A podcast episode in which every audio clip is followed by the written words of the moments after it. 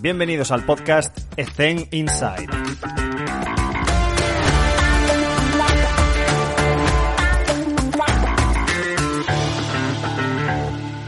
Muy buenas a todos. Hoy es un día especial porque ayer se hizo una propuesta, no de ley, pero se han dado los pasos para aprobar en la Comisión de Cultura y Deporte en el Congreso, pues la declaración de que la actividad física y el deporte es esencial, debería ser esencial ya de antes, pero bueno, eh, parece ser que esta pandemia sanitaria ha hecho pues, abrir un poco más las luces de nuestros políticos para considerarnos como una actividad esencial y, y reflejar a nivel legal pues cómo ayudamos a la sociedad y a la, y a, y a la pandemia sanitaria, al fin y al cabo.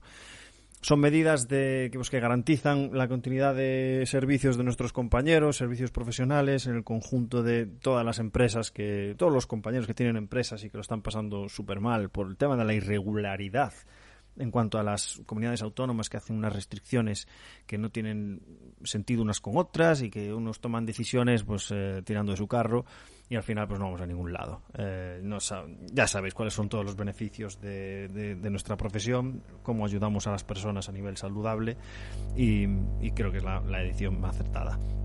Eh, ¿A dónde va a desembocar esto? Pues espero que espero que esto vaya. Yo creo que esto es un paso de gigante, a pesar de que sea un proyecto no de ley. Creo que se están sentando las bases para en un futuro eh, incluso reduccionar el IVA, porque además eh, lo anunció eh, desde Madrid de, del tema este de instar al gobierno a considerarnos como esencial, que esto ya está en el proyecto, pero además de reducción hasta hasta el 10% en los servicios deportivos. Y esto es una noticia que, que nos ayudaría un montón a, a, salir del paso en esta, en esta pandemia.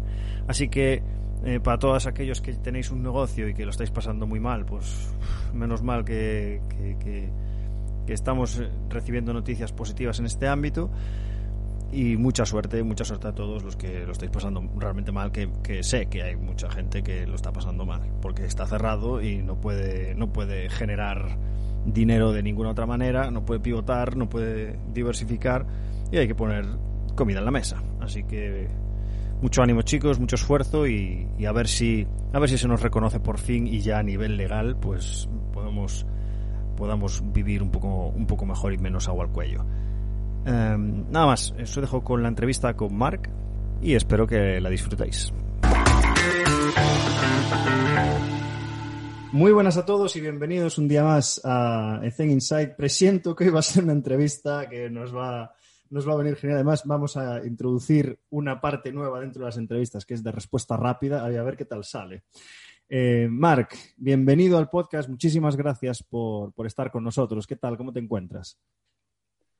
Pues muy bien, Alex. Me encuentro muy bien y estoy pues inmensamente agradecido no solo de que hayas contactado conmigo, pueda pasar este ratito aquí con vosotros, sino que te estoy inmensamente agradecido por la tarea que estás haciendo de, de divulgación, la tarea que estás haciendo acompañando a muchos de nosotros cada día al trabajo, uh, pues trayendo, trayéndonos a, gente a, de magnífico nivel a exponernos un poquito cómo es su día a día, qué es lo que hacen y a poder escuchar cómo es uh, la vida, entre comillas, de gente que comparte no nuestra profesión, sino yo creo, me atrevería a decir, nuestra pasión. Y por eso, hostia, quería darte, empezar dándote las gracias, no solo por estar aquí, sino por, por la tarea que estás haciendo a nivel divulgativo. Felicidades, en serio.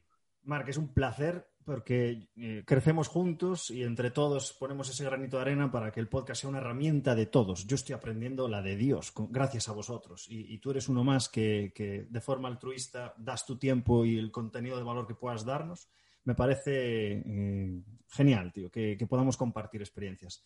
Lo que has comentado, compartir experiencias y, contextos de qué es lo que está haciendo cada uno. Pues cuéntanos un poco a grandes rasgos a qué te dedicas en el día a día ahora mismo. Mira, yo ahora estoy de preparador físico en el segundo equipo de fútbol del, Fútbol Club Barcelona. Y bueno, pues nuestro día a día o nuestra semana es, es divertida, es apasionante, es trepidante, es, va, todo a un, a un ritmo uh, muy grande.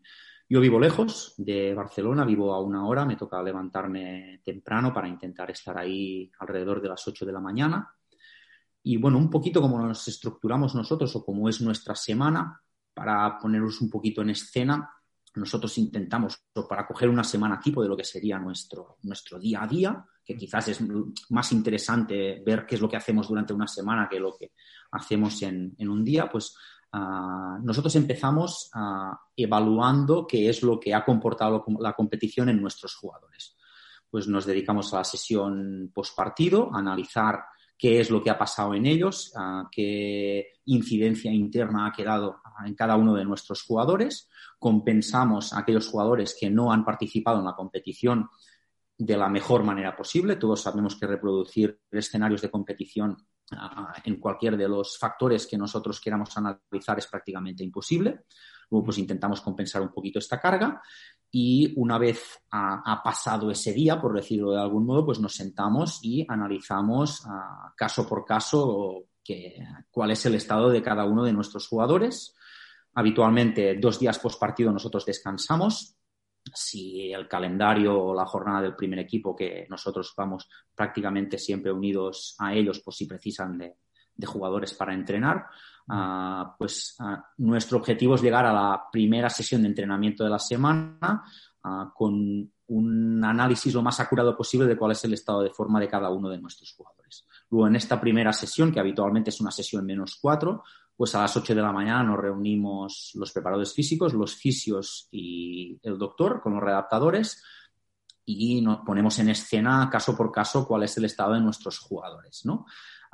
Con qué jugadores debemos tener un cuidado especial, cómo es la gestión de la carga de esa semana que podemos hacer teniendo en cuenta el grupo en sí, por decirlo de, hmm. de, algún modo, y luego yo me encargo de transmitirlo juntamente con el doctor al, al staff. Vamos, nos sentamos pues con el entrenador, con el segundo, les trasladamos un poquito todos estos informes, a cómo podemos distribuir aproximadamente la carga del equipo durante la, durante las semanas, una semana pues que precisamos incrementarla, reducirla, mantenerla, lo que nosotros creamos oportuno y uh, cómo son esos casos excepcionales, por decirlo de algún modo, que debemos tener una gestión más acurada en, en cada uno de ellos para pues, que lleguen al fin de semana con las mejores condiciones. Al final, nuestro rol ahí es tener los jugadores ah, en la mejor disposición posible para que el entrenador pueda utilizarlos según él crea conveniente.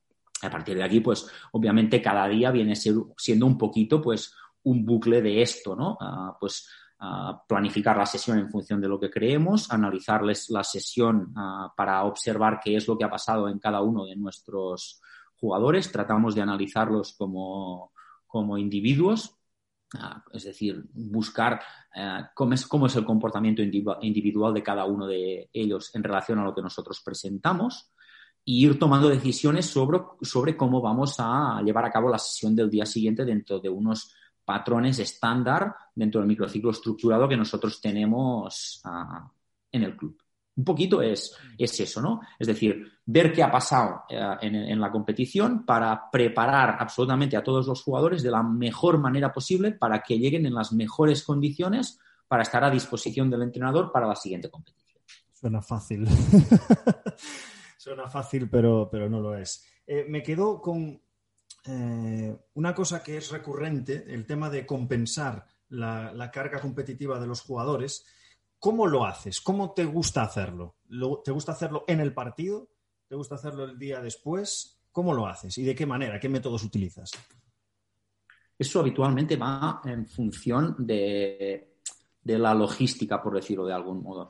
Ah, y encima, este año, pues como, como sabes, hay una circunstancia que es excepcional que nos impide muchas cosas, ¿no? Pues desde el uso de según qué espacios, al uso de de según qué material que nos dejen o nos dejen en según qué campos, cuando viajamos, cuando no viajamos, etcétera, etcétera. Nosotros habitualmente en una semana tipo, ah, como acostumbramos a hacer un entrenamiento post partido, pues compensamos a, los jugadores en esa sesión, en la sesión más uno. Ahora, la lista de convocados es más grande, con lo cual no tenemos jugadores que queden fuera de la lista. Ah, viajan todos, y luego lo que hacemos es, una vez finalizado el partido, pues intentamos compensar estas demandas en la sesión post partido. Ah, ¿Cómo las compensamos? Intentamos que sea de la manera más específica posible. Es decir, si podemos, ah, o algunas veces se nos presenta la opción de juntar pues, nuestro equipo con los juveniles, pues intentamos llevar a cabo una sesión más o menos competitiva ah, para desarrollar esas demandas condicionales cercanas a la competición. Luego es obvio que hay demandas emocionales y otros, otros tipos de demandas que son irreproducibles, ¿no? Porque los escenarios de competición solo se reproducen en competición, aunque nosotros pretendamos reproducirlos en una sesión de entrenamiento ah, con un partido con, jugadores de distintas categorías. Sí que esas demandas condicionales en muchos casos somos capaces de, reproducirlas, no al 100%, pero mm. sí alrededor del 70-80%, pero hay, muchas demandas que no son de tipo condicional que son imposibles de reproducir. También habíamos hecho en algunas ocasiones pues, ah, entrenamientos después del partido con hits porque tampoco dispones de, de, mucho tiempo mm. y intentar compensar un poquito a los jugadores. También tenemos un poquito una casuística que es que somos un club que por suerte comparte muchos jugadores.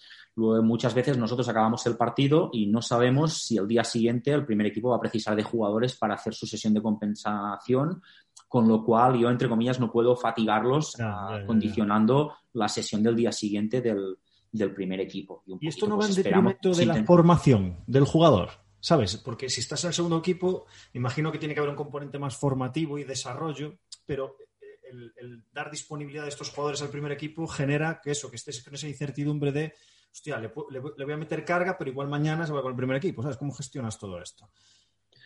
Bueno, yo, creo, Alex, que no hay mejor formación que entrenar con nuestro primer equipo. Es decir, ah, nosotros tenemos jugadores que llevan muchos años en, la masía, ¿no? Y siempre hablamos pues, con, los compañeros de que, de que, cada año es un pasito más, ¿no? Cada año van dando un, van dando un pasito pero yo ahora tengo la suerte de estar en el segundo equipo.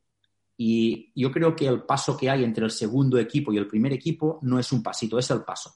Mm. Es decir, es, es, el paso que todos están esperando en sus carreras poder dar algún día, ¿no? Entrenar, pues, en nuestro primer equipo con, con sus referentes, con sus ídolos y, y, cumpliendo un poquito sus, sus expectativas uh, formativas. ¿Que esto te condiciona? Sí. ¿Qué es nuestro rol? También. Nosotros estamos ahí para eso. Nuestra función es nutrir a los de jugadores al primer equipo. Que tenemos que competir, hacerlo bien, formarlos según nuestra metodología de entrenamiento, etcétera, etcétera, etcétera. Sí. Pero si nuestro equipo precisa un jugador para que vaya con ellos y nosotros entrenar con un jugador menos o coger uno del juvenil, es nuestro rol. Y a la hora de los datos, porque antes hablabas de tenéis que, tenéis que utilizar y manejar una cantidad de datos brutal. ¿Cómo, esos datos los sintetizas y después se lo pasas al entrenador. Es decir, ¿qué datos le llega al entrenador? ¿Qué le transmites para simplificarlo? Que es lo más difícil. Sí.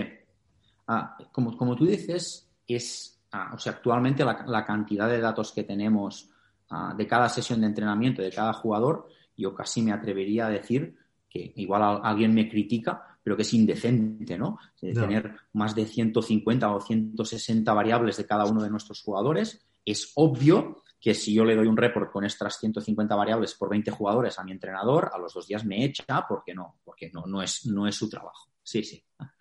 Pues, ¿cuál es nuestro objetivo? Pues hacerles llegar a ellos aquella información que más interesante o, o más información les pueda reportar alrededor de lo que ellos plantean que son las sesiones de entrenamiento o qué es lo que genera nuestro modelo de juego.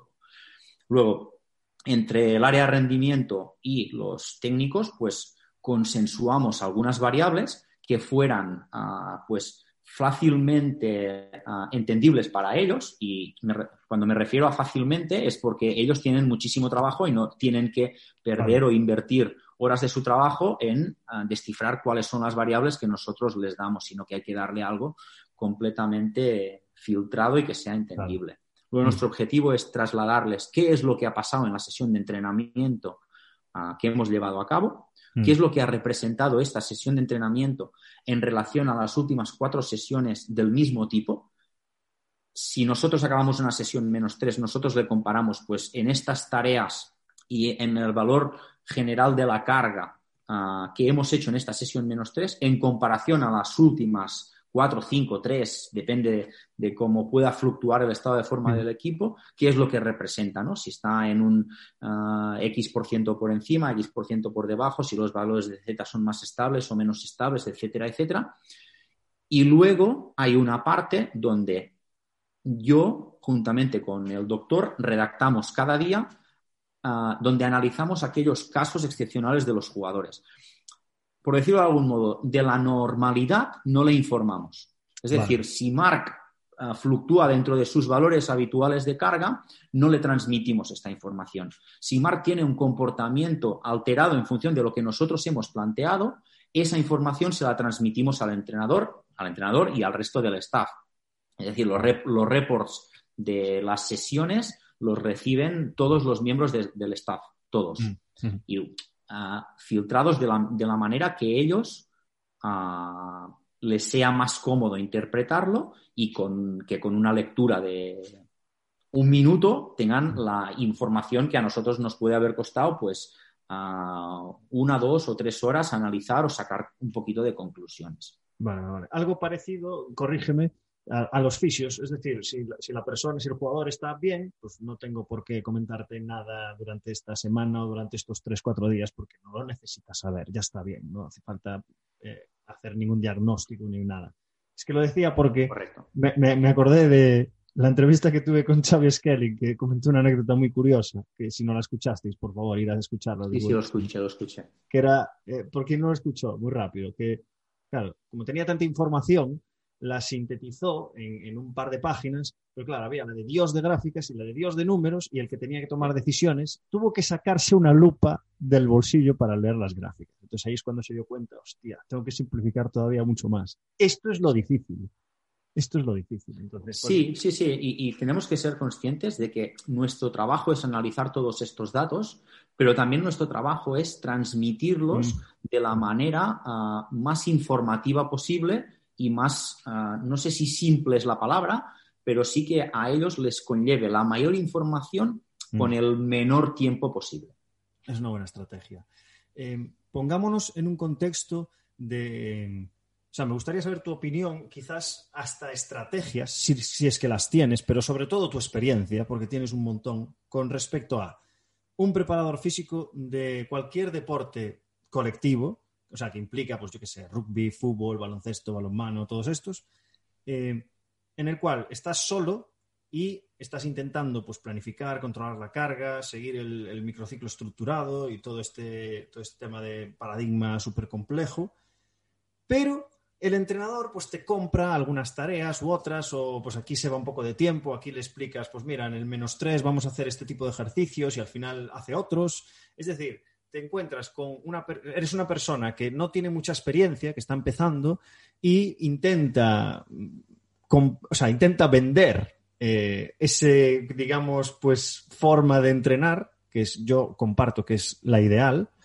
pero el entrenador no, no, no lo compra. Es decir, ¿cómo, ¿cómo le ayudarías a esa persona a venderse mejor y a, pues, ser capaz de trabajar en equipo con un entrenador que quizás no entiende este método tanto como podamos entenderlo nosotros? Claro, es, cierto que cuando, cuando, tú tienes evidencia o cuando tú tienes datos, ah, muchas veces vas a hablar con la ah, certeza de tener un respaldo detrás mm. que te ayuda a, darte la razón, entre comillas, que yo creo que dar la razón en el mundo del deporte es, mm. Es difícil porque... A ser objetivo, al menos. Sí, sí, porque como dice Paco, es que en el deporte eh, lo negro es bueno, pero es que lo blanco puede serlo también. Y no, no, tenemos que cerrarnos en este aspecto. Luego, cuando, cuando tú vas sin, sin datos a intentar convencer a alguien, ah, siempre es más complejo, ¿no? Y, esa casuística que, tú me estás contando muchas veces te ocurre, y hemos pasado todos por ahí, te ocurre cuando menos, cuando menos experiencia tienes, cuando menos experto eres, cuando menos cosas ah, has podido ver y casi siempre vas a hablarlo con alguien que ah, de manera acertada o desacertada lleva muchos años haciendo lo mismo, ¿no? Y luego intentar convencerlo ah, es complejo. ¿Yo qué haría? Ah, yo creo que no, en esta vida no tienes que pelearte absolutamente con nadie, aunque su punto de vista sea ah, a las antípodas del tuyo, pero sí que creo que es muy importante la fluidez esta del diálogo, del intercambio de opiniones, de decirle por qué él ve una cosa y tú la ves de otro, y por qué no lo probamos, y intentar un poquito progresivamente irte introduciendo en, todo esto, ¿no? Porque todos nos hemos encontrado muchas veces que vas a hablar con alguien y te dice, no, no, yo llevo toda la vida haciendo esto y a mí me funciona. Claro, y tú hace tres días que has acabado la carrera, que vas con más dudas de las que jamás te habías planteado en la cabeza y de repente tienes que o ves cosas que hace una persona que lleva 30 años entrenando, que tú las harías de otro modo y que no tienes la capacidad para convencerle. Es que quizás no tengas que convencerle, es que quizás tú tienes que darle ah, tu opinión y progresivamente intentando, si ves que la suya es equivocada, ir dándole argumentos para, para ir probando cosas diferentes a las que él había estado probando durante toda su vida. No sé, es, difícil, supongo, opinar un poquito de, cada caso, ¿no? Pero yo creo, Alex, que todos hemos pasado por aquí. Todos, todos hemos empezado y habitualmente es lo que decimos, ¿no? Que cuando te encuentras con eso es cuando, es cuando más verde estás, es cuando mm. menos recursos estás, es cuando tu opinión quizás pesa menos. Mm. Y, no, y no es fácil, no es fácil, pero creo que te nutre mucho. Mm. Estoy de acuerdo porque, lo digo siempre, hay un salto enorme entre lo académico y el mercado. Tardamos muchísimo en en plantarse delante de un entrenador que lleva más años que nosotros en el tal, pero que tiene menos experiencia en, este tipo de entrenamientos y, está más acostumbrado, pues eso, a, ha vivido el entrenamiento de atletas en deportes de equipo. Y romper con eso, pues a veces es muy complicado y no tenemos ni la confianza ni la experiencia, incluso diría que ni la formación a nivel de vender lo que tú quieres mostrar a los entrenadores o jugadores en ese sentido. Y creo que eh, has, dado en el, has dado en el clavo, que es ve primero con datos. Datos objetivos cuando te lances a los leones. No vayas simplemente con yo pienso que, yo opino que. No, mira, el CMJ ha bajado, la percepción de esfuerzo de, las jugadoras está bajando, etcétera, etcétera. Entonces, creo que es un, buen consejo. Y además, creo que estamos muy solos también. Y aquí quería enlazarlo con la siguiente pregunta, que es, eh, sé de compañeros que están intentando hacer su área de rendimiento en su club, salvando las distancias, por Dios. Pero sí que intentar pues traer alguna colaboración de un nutricionista, colaboración de algún psicólogo, colaboración de eh, otro preparador físico que pueda estar becado, lo que sea, para intentar generarse una pequeña área de rendimiento para, para, ese club y tener el apoyo de otros profesionales del deporte que inciden en la mejora del jugador. Bien, ¿cuál es tu consejo, salvando las distancias, Mar, de estoy empezando a generar ese trabajo grupal de varios profesionales a la hora de crearse un área de rendimiento que pueda sostenerse a largo plazo en un club que no quiere tantos medios económicos, digamos. ¡Kabum! Me lo pones fácil, ¿eh? Madre mía. Yo, la verdad, mira, voy, voy a ser lo más sincero que pueda. Yo empezaría buscando personas que estuvieran predispuestas a hacerlo. Altruistas. Buscar, sí, sí, sí, absolutamente. Buscar personas que les fascinara el hecho de empezar con eso, que su único interés fuera que eso funcionara, mm. que tuvieran la capacidad necesaria para invertir su tiempo, porque en el inicio, en según qué clubs, de, eh, es muy probable que, que, en un inicio ni siquiera sea remunerado o sea muy mal remunerado, pero yo intentaría buscar a gente que le motivara lo que yo le estoy planteando o lo que se le está planteando. Es decir, si yo fuera a ver a una persona y su primera reacción fuera, uff, hostia, ¿quieres decir? no lo quiero. Fuera. No. Yo, me quedaría con a, igual nivel con el que me dijera, vamos a intentarlo. Pues me parece una buena idea. Pues yo conozco a este que podemos intentar. Creo que un poquito deberíamos buscar más la predisposición de la gente que de momento el nivel de cada uno de ellos, porque el nivel es creciente a medida que vayan ocurriendo cosas, vayan pasando escenarios y vayamos avanzando, ¿no? Entre todos nos haremos mejor. Pero sí que intentaría empezar con eso, con la buena predisposición y con las ganas de, empezar un, proyecto, ¿no? Porque mm. a veces vas a hablar con alguien que tiene un nivel brutal y ves que su predisposición no es la máxima posible. Pues igual para empezar este proyecto no es lo que necesitas, ¿no? Y, mm. supongo que es, que es fácil decirlo ahora mismo desde nuestra posición porque tenemos absolutamente todo, ¿no? Pero yo intento ponerme en la piel de una persona que, que quiera hacer eso y creo que lo que buscaría fuera gente que me dijera, vamos a intentarlo. Mm. Recientemente, Mark, eh, acabé de ver la serie Dark, la alemana esta, que es, un, es una puta locura. Y me hizo reflexionar. No, no la he visto, me la apunto. Uf, es buenísima. Y, y míratela en alemán.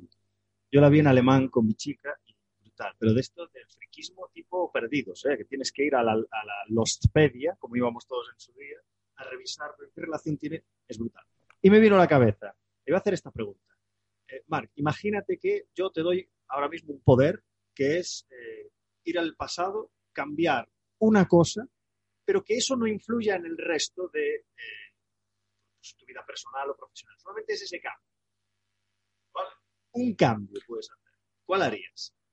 ¿Pero un cambio en mí o un cambio en quién? En el que quieras, en lo que quieras. Puedes cambiar a alguien, puedes cambiar algo, puedes cambiarte a ti. Una situación, un contexto. ¿Qué cambiarías? Puedes no cambiar nada. ¿eh? Yo te doy el poder de volver atrás. Wow, me acabas de dejar en blanco, ¿eh? Esa es muy buena, ¿eh? Mírate esta serie, que es ah. muy buena. Vale, lo haré, lo haré. Pásame bien, me tenías que haber avisado antes y luego vendría con los deberes preparados ya, pero Mira, muchas veces. a todos los que vienen después que, voy a empezar a hacer preguntas de este tipo, preparado. A ver, siempre analizamos y a ver, a ver, intento no escaparme, intento no escaparme de tu pregunta, ¿eh? Pero ahora me ha venido a la cabeza que muchas veces durante las sesiones de entrenamiento, pues con tus compañeros de staff, ah, hablas de las virtudes y defectos de tus deportistas, ¿no? Mm. Y, yo muchas veces pienso, joder, es que en cada entreno hacemos el jugador perfecto, porque es que a este le quitamos esto que le falta y le ponemos esto que es lo que nos interesaría que tuviera. Este que tiene esta virtud le quitaría este defecto y le pondría las ganas de trabajar del otro.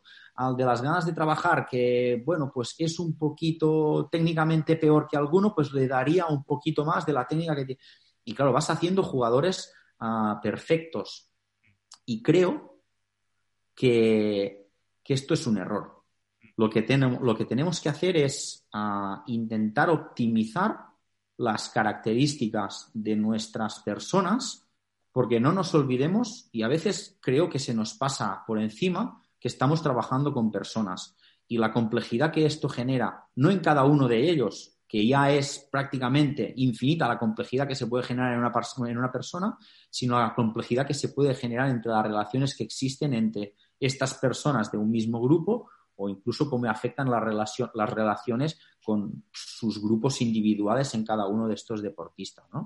Y creo que lo que si me lo llevara a mí, intentaría con mis pros y mis contras o con mis virtudes y mis defectos, intentar ah, optimizarme un poquito, no, crecer en manera lineal, sino en expandirme, ah, intentando potenciar aquellas que puedan ser mis virtudes intentando compensar un poquito aquellos que puedan ser ah, mis defectos, ¿no? Pues igual un poquito como los jugadores, el que el que es alto es alto, el que es bajo es bajo, el que es guapo es guapo, el que es feo es feo. Yo no creo que el feo para ser buen jugador tenga que ser guapo, no, pues vamos a potenciarle sus virtudes para que sus defectos, defectos es una palabra un poquito fea, ¿no? Porque si, si aquellos, aquellas virtudes en él menos desarrolladas, por decirlo de algún modo, pues podamos ah, taparlas un poquito más, potenciando esas, esas virtudes. No sé si me he escapado un poquito de la pregunta, pero creo que no,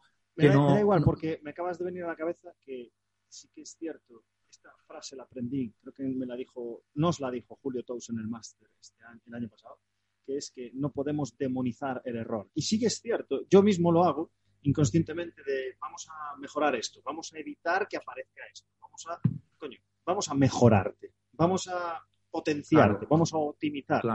Porque tú coges cualquier deporte eh, mismo Usain Bolt es malo acelerando con respecto al resto. Evidentemente, pues hay que compensar un poco y trabajarlo un poco, pero coño, voy a potenciar más la velocidad máxima, que es donde vas a, reventar al resto. ¿Sabes? Así que esa conclusión, esa reflexión es, fantástica.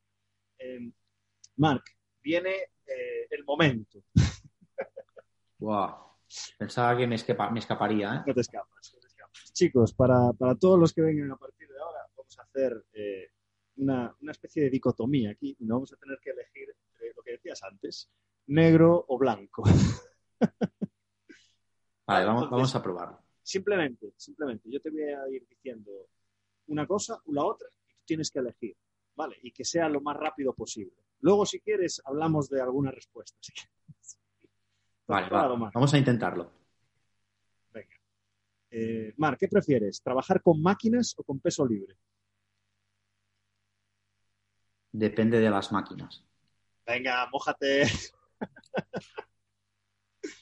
con, con mm, haría un mix, pero me quedaría seguramente con las máquinas que me puedan dar la mejor funcionalidad. ¿Qué prefieres entrenar? ¿Mañana, tarde o noche? Mañana. ¿Prefieres leer o prefieres ver vídeos? Un poquito todo. ¿Hablar o escuchar? Escuchar. ¿El foam roller ¿Dónde lo metes? ¿Antes o después? Yo, yo antes, pero me gusta escuchar las necesidades que cada jugador te, precise ah, cuando a él se siente mejor. Correcto. Juegas un partido al día siguiente libre o les haces ir para hacer un regenerativo. Regenerativo. ¿Serie o peli? serie. ¿Cuál? Fui un enfermo de Juego de Tronos y ya está quizás un poquito obsoleta. Ahora estoy con Lupin y me gusta mucho. Lupin, no, sé cuál es esta, ¿de qué va? Es de un ladrón así orientado en Francia y está, está muy bien, me gusta. Llevo tres, cuatro capítulos y me gusta. Ya está, tío. Ya, no tengo más. ya está. Fácil, joder. Vale. El regenerativo. Eh, esta la metí porque, porque me gustaría saber tu opinión, aunque has comentado algo ya, el tema de compensar y todo eso, pero ¿cuál es el más uno, el match day más uno? ¿Qué tipo de estructura tienes en la cabeza a la hora de plantear prescripción de ejercicio en esa sesión? Mira, a mí me gusta el match day más uno por la inmediatez. Es decir, ah, porque a las 24 horas o en algunos casos en menos de 24 horas vuelves a encontrar a los jugadores y ya recibes mucha información de cómo va a ser el resto de la semana. Si este primer contacto con los jugadores ah, se demora uno o dos días, esta toma de decisiones también se demora. Y a mí me interesa mucho el hecho de saber qué es lo que ha ocurrido o la media que ha hecho la competición en nuestros jugadores para poder tomar de la manera más rápida posible las decisiones de cómo enfocar ah, la semana o el periodo que nos viene, que nos viene ah, por delante. Eso y el hecho de intentar, intentar compensar esa carga en aquellos jugadores que, pues, pues, pues que no han podido participar porque desgraciadamente pues solo pueden ah, jugar 11 al mismo tiempo y hay gente que, se queda fuera. Pero para mí te destacaría la, inmediatez de poder ah, hacer algo, sea del tipo que sea, en, en todos nuestros jugadores. ¿Crees que esta pregunta te la lanzo, pero para que me des tu opinión con respecto a, en general, no a lo que hacéis en el día a día. Vale. Vale. Eh, ¿Crees que, y además es un debate que lancé en Twitter, ¿crees que estamos exageradamente preocupados por prevenir lesiones o reducir índice de lesionabilidad o eh, potenciar la disponibilidad de jugadores con respecto a pues que se lesionen o que tengan alguna molestia y no pueda competir versus ir directos a alto rendimiento y, entre comillas, despreocuparnos del tema de reducir de, lesionar, porque no podemos. Entonces, ¿crees que hay un poco de exageración con respecto a preparado físico previene lesiones? Si no previene, es mal, es mal preparado físico. Vamos a ver. ¿Sabes? Sí, no es, no es fácil. Ah, igual me meto en un jardín, pero yo soy incapaz de prevenir nada. Yo no sé qué va a pasar en el futuro. Luego que yo creo que lo que debemos hacer, y lo dijo muy bien David Casamichana en, el podcast, en el podcast, es reducir la probabilidad de, sufrir lesiones. para eso estamos. Pero es que a veces, ¿por qué le lanzo una pregunta? Eh? No estoy haciendo ninguna afirmación, ¿no? Un poquito para, para pensar entre todos, a ver, a ver cuál es la respuesta, ¿no? Pero, ¿por qué le llamamos trabajo preventivo a según qué trabajos? ¿Qué pasa? ¿Que el descanso no es preventivo? ¿Que la alimentación no es preventiva? ¿Que el entrenamiento optimizador que hacemos en el campo no es preventivo? ¿Que la recuperación y las estrategias de recuperación que empleemos no son preventivas? Ah, ¿Que el estado emocional de nuestro jugador no es prevención? ¿Por qué le llamamos trabajo preventivo a según qué trabajo? Bueno, pues es un, es un trabajo más, ¿no? Yo creo que hay muchísimos factores que influyen sobre la probabilidad de un jugador nuestro o de un jugador o de un deportista a sufrir una lesión como para que según qué tipo de trabajo le llamemos preventivo. Es que me parece una palabra excluyente, ¿no? Cuando creo que todo el trabajo que generamos alrededor del deportista está orientado a modificar, obviamente, siempre con la intención de que sea creciente su rendimiento, ah, con la consecuencia de intentar prevenir de que, de que, pasen un poquito esas cosas. Sí que como preparadores físicos tenemos ah, esta sensación de culpabilidad de cuando se lesiona un jugador, ¿no?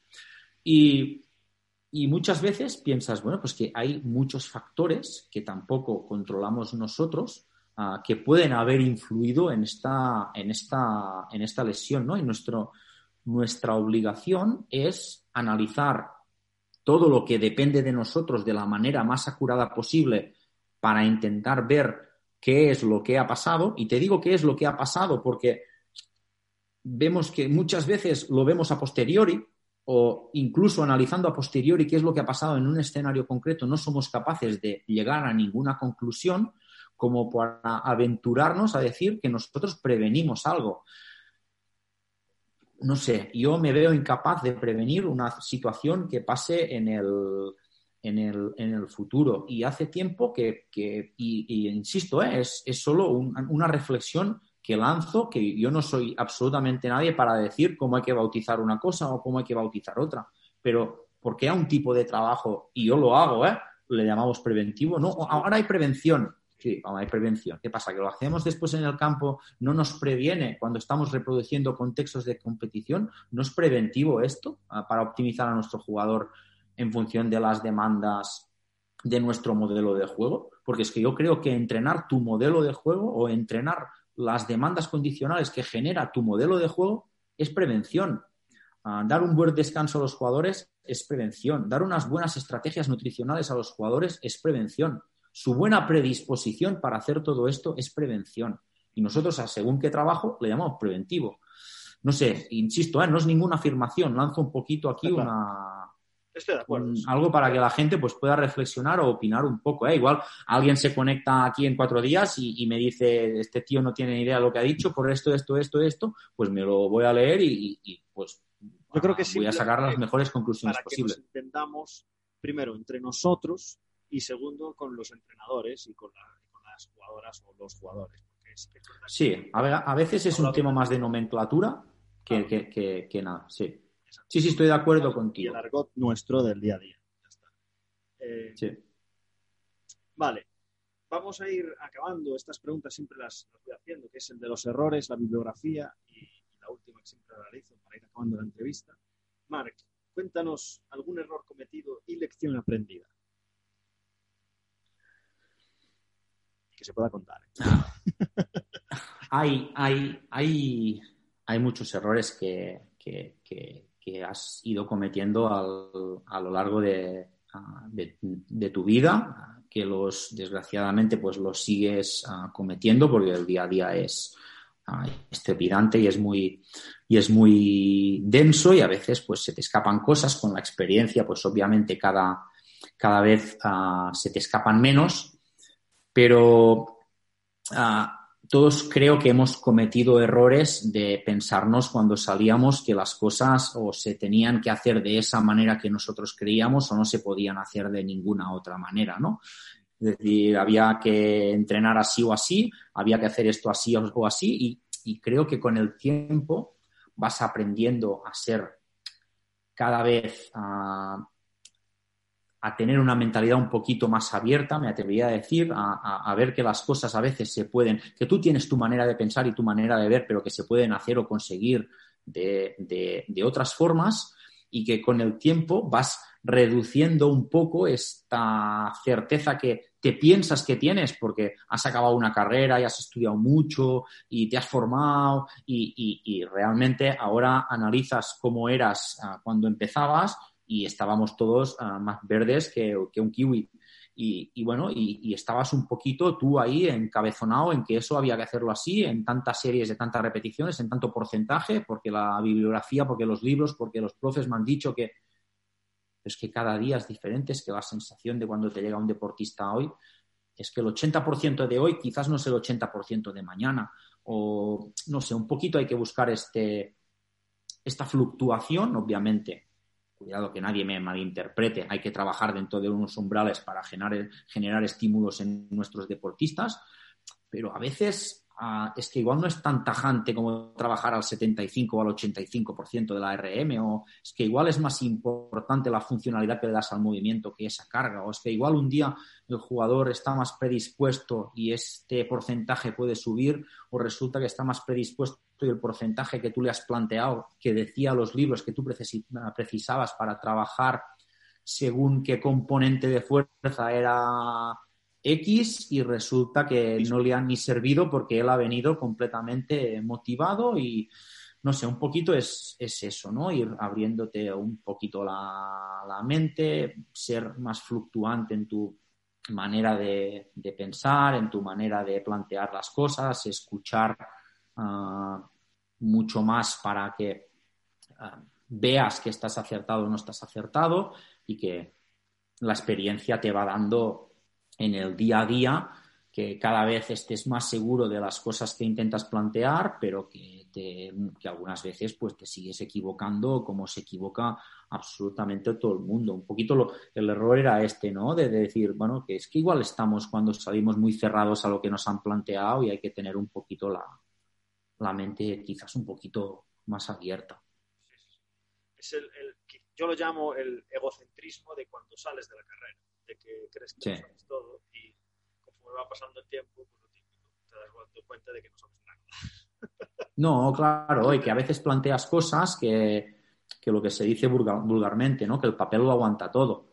Que tú le puedes plantear a, un, a tu vecino que lo entrenas para el maratón de no sé dónde, una serie de, de mil a 2.35. Sí, sí, el papel lo hace, pero el vecino no. Y, un poquito es, bueno, pues el sentido común ese de, ir aprendiendo un poco a, que, bueno, eso, a que no sabes tantas cosas como realmente te piensas y que poco a poco vas abriéndote tu camino en, ese mundo que no es que no es para nada fácil ni sencillo. Michael Boyle en esta entrevista dijo que nos habían puesto dos orejas y dos ojos y una boca porque tienen que entrar cuatro cosas y salir una. O sea, que escuchemos más de lo que digamos o comentemos. Y es literal, que tienes que intentar nutrirte de compañeros, de que si vas a jugar el fin de semana contra alguien, pues queda con el preparador físico y coméntale cómo haces las cosas. Y esa es la manera de, nos lo dijo Alejandro Vaquera también, es la manera de, no solo eh, crear contacto con tus compañeros de profesión y de la propia liga, sino de, crecer y de, y de tener esa actitud proactiva para seguir formándote formalmente, pero, formándote a nivel práctico. Sí, sí, sí, sí, sí, absolutamente, sí. Lo que, lo que más valor le da a tu trabajo son las relaciones que vas estableciendo con el resto de preparadores físicos, por ejemplo, de, de, tu categoría, que vas haciendo contacto, vas hablando con, con, ellos, cómo son las circunstancias que ellos tienen en el club, hablas como uno, cómo os ha afectado el COVID a vosotros, cómo os ha afectado a vosotros, cómo hemos podido hacer eso, que o incluso dentro de, dentro de nuestra propia casa. Es que lo que creo que nos, que nos da valor a lo que tenemos es lo, lo, que tenemos alrededor que nos nutre a nosotros como personas. Es decir, Alex, ¿tú sabes lo que es tener un año a Dani Romero sentado a la mesa de al lado? ¿Tú sabes lo que es ir por un pasillo y encontrarte a Paco Seirulo? ¿Tú sabes lo que es ah, encontrarte en el gimnasio con Andrés? O estarte hablando de fuerza con, con Marc Madruga, es que, es, que, es, es que es algo que no, es que no está pagado con dinero. Y, y cada día es un aprendizaje continuo, intercambiando ah, opiniones con los que simplemente son tus compañeros de profesión, tus compañeros de trabajo, y que en algunos casos, pues por ejemplo, Andrés ha dejado de ser mi compañero de trabajo y Andrés es mi amigo.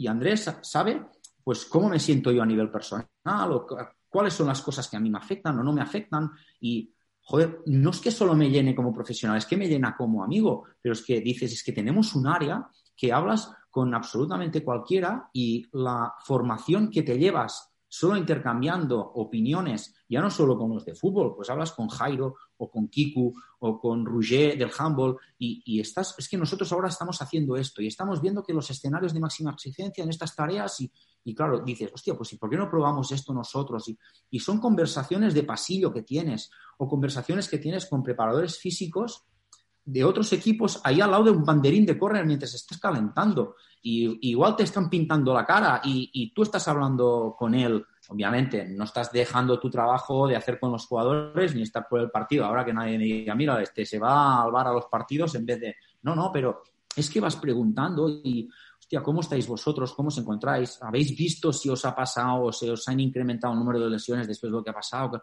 y creo que esto es de verdad, ¿eh? la riqueza de, nuestro, de nuestro mundillo, la capacidad que tiene la gente de compartir, de transmitir y, de este conocimiento ah, transversal y multilateral de, un, de, un, de un lado a otro. Es, no sé, es lo que para mí es extraordinario de este, de este deporte y de este mundo. Esa, estructura que tenéis interna, esa red de, amigos, de compañeros del mismo área, es impagable. Eh, y para quien esté en la misma situación que yo, que está solo en su club, que hay muchos, pues intentar eh, hablar con compañeros de la propia liga, compañeros de, formación, ahora con el máster, pues intentar hacer contactos para, para tener esa relación y, oye, tú que fichaste en este equipo, ¿cómo estás haciendo las cosas? Es que es la manera, porque este, este, es, uno de los motivos por los que hice el podcast hace un año, para, para saber esa realidad de, de, cada uno de vosotros y que se pueda compartir con otros que tienen las mismas preguntas que puedo tener yo. Así que, eh, genial. Sí, sí, sí, sí, está, está claro. Y lo que te, lo que te he dicho antes, ¿eh? que, que, te daba las gracias por, por llevar a cabo lo que estás llevando, porque es que lo encuentro algo absolutamente fundamental para, para nuestra profesión, para nuestro mundillo y para intentar generar esta red de trabajo y de conocimiento entre profesionales de, distintos ámbitos como los que presentas tú aquí prácticamente cada semana. Ya te digo, era, era un objetivo personal mío, pero para, para yo saber qué es lo que está haciendo este, qué es lo que está haciendo el otro. Y, realmente no solo eh, por nombre, sino que hay, hay veces que, sabes, que el pastel es muy pequeño para, para tanto gran profesional. hay profesionales que están en ligas menores sí, ligas menores, pero que, tiene una, formación y una experiencia brutal. Yo me sorprendí entrevistando a mucha gente de, decir, pero, ¿dónde estabas tú metido? Sí, sí, sí, sí, sí, sí, sí, absolutamente. Tienes toda la razón, sí, sí. Marc, eh, dos, dos, últimas preguntas. Eh, la bibliografía, ¿qué nos, qué nos recomiendas de, lectura? Bueno, de, lo que quieras. Ah, mira, Alex, esta, cuando, cuando me mandaste el, el, correo para, para, quedar y, bueno, ya, ya, ya sabes que, que, es un poquito una, una pregunta que sale siempre. Me parece una pregunta ah, sumamente complicada y que todo el mundo sale ah, muy airoso de ella. Y no sé si voy a ser capaz, porque recomendar a la gente a lectura es muy difícil a ver si soy capaz de transmitirte un poquito lo que pienso, ah, sin que se malinterprete. Eh, yo casi me atrevo a decir es que, ¿quién soy yo para recomendar a alguien que, lea algo, no? Yo creo que debemos, ah, es cierto que el saber no ocupa lugar, pero sí que también pienso que no podemos ser unos expertos absolutamente en, todos los ámbitos que, que nosotros queramos, ¿no? Y creo que debemos tener ah, muy claro qué es ah, hacia o donde nosotros queremos expandirnos sobre ah, qué queremos incrementar nuestro conocimiento e intentar buscar e informarnos y leer sobre aquello que en este momento pues nos genere dudas. Y obviamente no hay que leer solo de eso, hay que leer también de otras cosas, pero es que no podemos, creo, vaya, igual hay gente que, que, lo hace, yo, yo no puedo leer absolutamente todo ah, de control de carga, no puedo leer todo de nutrición, no puedo leer todo de entrenamiento coadyuvante, no puedo leer todo de readaptación, no puedo eh, leer todo de, de, de control de la carga en relación a las lesiones. Pues, ¿qué intentas hacer? Pues intentar a profundizar en esas lecturas que en tu día a día te vayan surgiendo ah, de dudas, igual es un poquito lo que te estoy planteando, la visión que me da la comodidad de, de estar donde estoy, ¿no? Pues porque sé que, que Marc Madruga domina mucho de fuerza y lee mucho de fuerza, porque sé que tengo un doctor que lee mucho Ah, sé que tengo unos fisios que leen mucho, sé que hay ah, unos redactadores que leen mucho, etcétera, etcétera, etcétera, y eso hace que diga, vale, pues yo puedo centrarme un poquito más en el ámbito del, control de la carga y, de la relación con la incidencia lesional, pero sí que yo lo que le diría a la gente es que leyera alrededor de aquellas inquietudes que le vengan. Y siempre nos llegan títulos que nos aconsejan compañeros que, que, nos, que nos nutren uh, muchísimo, ¿no? Mira, por ejemplo, hoy me ha llegado un paquete de, del libro de Legacy que me, que me, de los All Blacks que me recomendó Richie Sarres, que estuvo en, con nosotros hace un, hace un par de temporadas.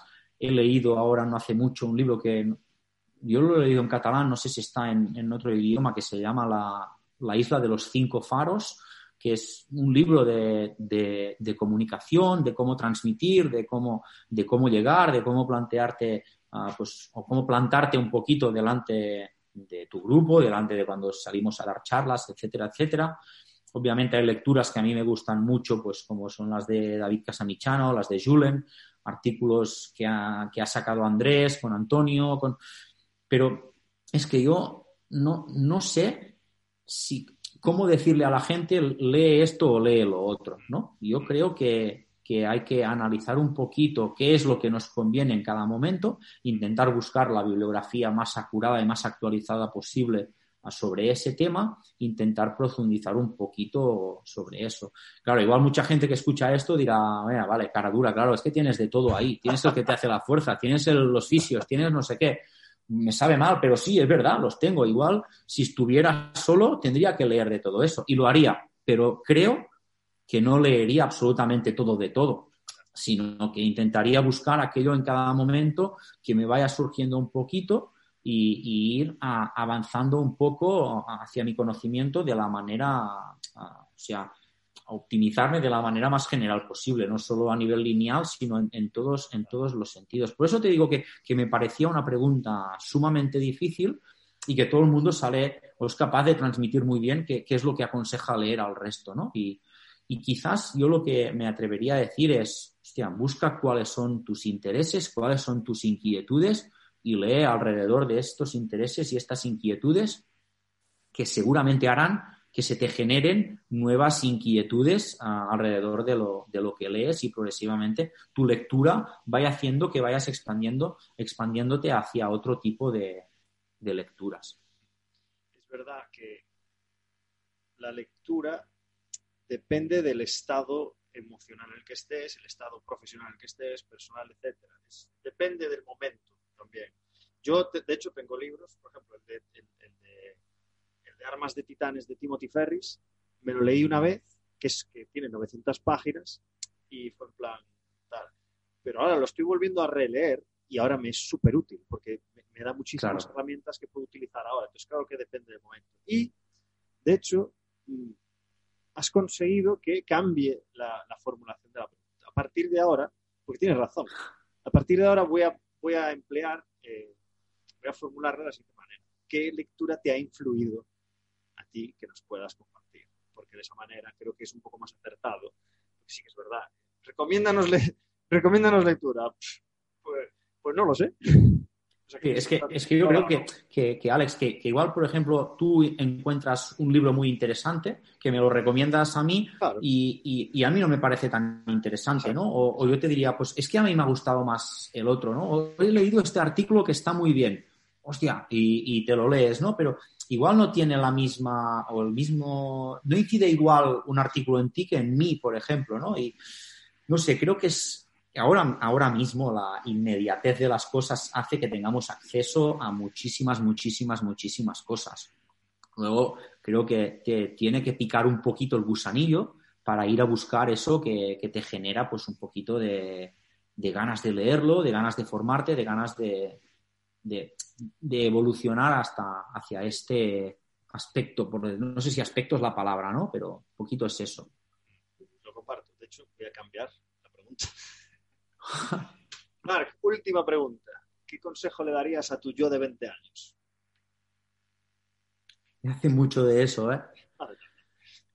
Ah, quizás, quizás le diría que, que, que volara que, que, viera mundo. Ah, quizás me he quedado un poquito corto en eso, ¿no? En, ver, ah, porque aunque leas o aunque veas o aunque te informas, no es lo mismo que vivirlo.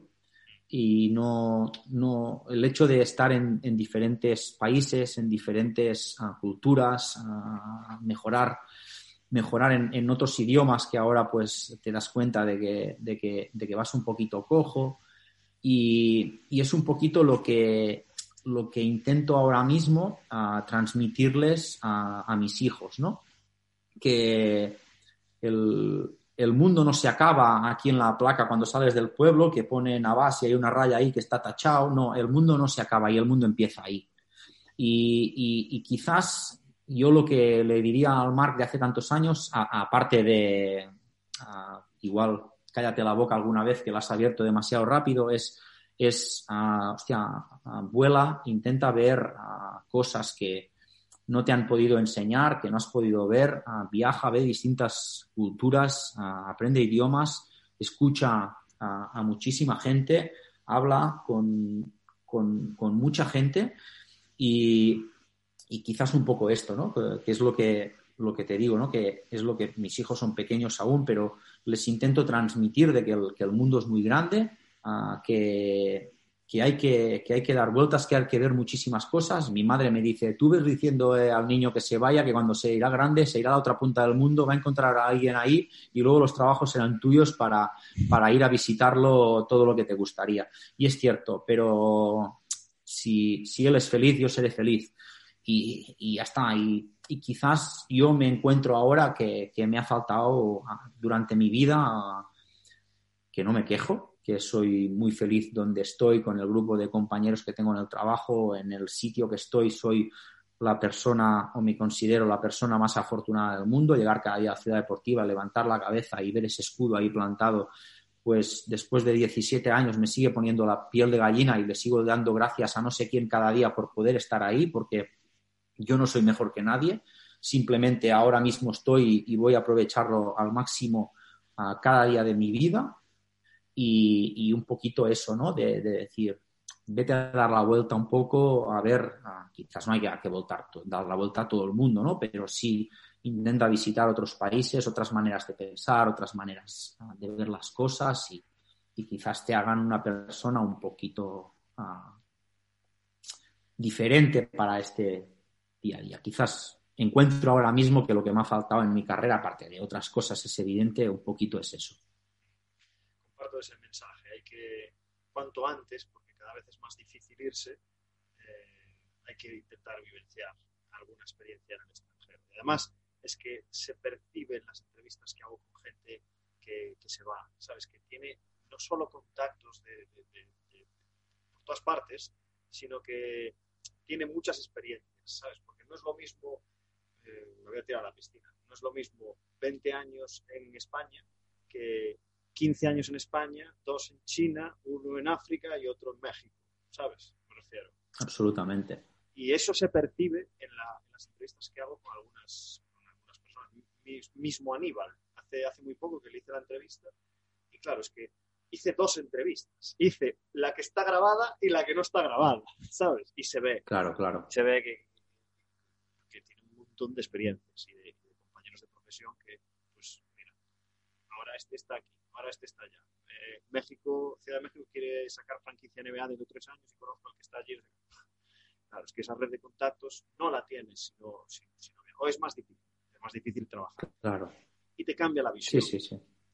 Sí, sí, yo, yo, yo, lo veo un poquito, un poquito así, ¿eh? que quizás lo más cómodo es quedarte donde estás, quedarte en casa, con tus amigos, con tu gente de siempre, pero yo si de algo me arrepiento, uh, quizás, arrepentirse quizás no es la palabra, ¿no? Pero habría intentado ahora mismo, sí, sí, como mínimo, pues dar la vuelta y volver aquí con un inglés uh, más decente y con y con más experiencia de, diferentes culturas y de diferentes maneras de, ver. No, yo creo que no solo el deporte en general, que es lo que nos apasiona, sino la, vida en sí. Sí, sí, sí.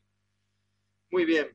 Marc, me ha encantado, me ha encantado este tiempo que hemos pasado conversando, eh, porque ya no, ya no lo considero una entrevista, porque directamente no preparo las preguntas, o sea que eh, un placer haber pasado este tiempo contigo, espero que hayas estado cómodo, aparte de que eres la primera persona que sufre este rapid test, digamos, que ha salido bastante airoso, ya te lo diré. Sí, en algunas he dudado y me he quedado ahí entre, entre dos aguas. Eh, sí, sí, he aprovechado un poquito la, la incertidumbre de ser el primer día y me, en algunas me he quedado ahí entre medio, pero no. Alex, el placer ha sido mío, me lo he pasado genial, ah, no sé ni cuánto rato llevamos, pero me pasaría aquí toda la tarde hablando mm. y, como te he dicho antes, estoy infinitamente agradecido y ahora hablo a nivel personal de, lo que estás haciendo y de la posibilidad de, juntarnos a tanta gente para que, para que podamos hablar de un poquito nuestro día a día, nuestras experiencias y ayudar a los, a los compañeros que, que están en las mismas circunstancias que nosotros, algunos que van viniendo por detrás, algunos que ya van por delante, pero que todos vamos en un mismo barco, en, en, en un mundo que nos apasiona a todos, que la mayoría de nosotros uh, no trabajamos, sino que hemos conseguido de nuestra pasión que nos remuneraran a final de mes. Y sinceramente me lo he, me lo he pasado, me lo he pasado muy bien, Alex, de verdad. Me alegro, mucho. Pues nada, Mar, te deseo lo mejor en lo profesional, pero sobre todo en lo personal. Y muchas gracias. Cuídate mucho. Vale. Muchas gracias, Alex. Un abrazo a todos.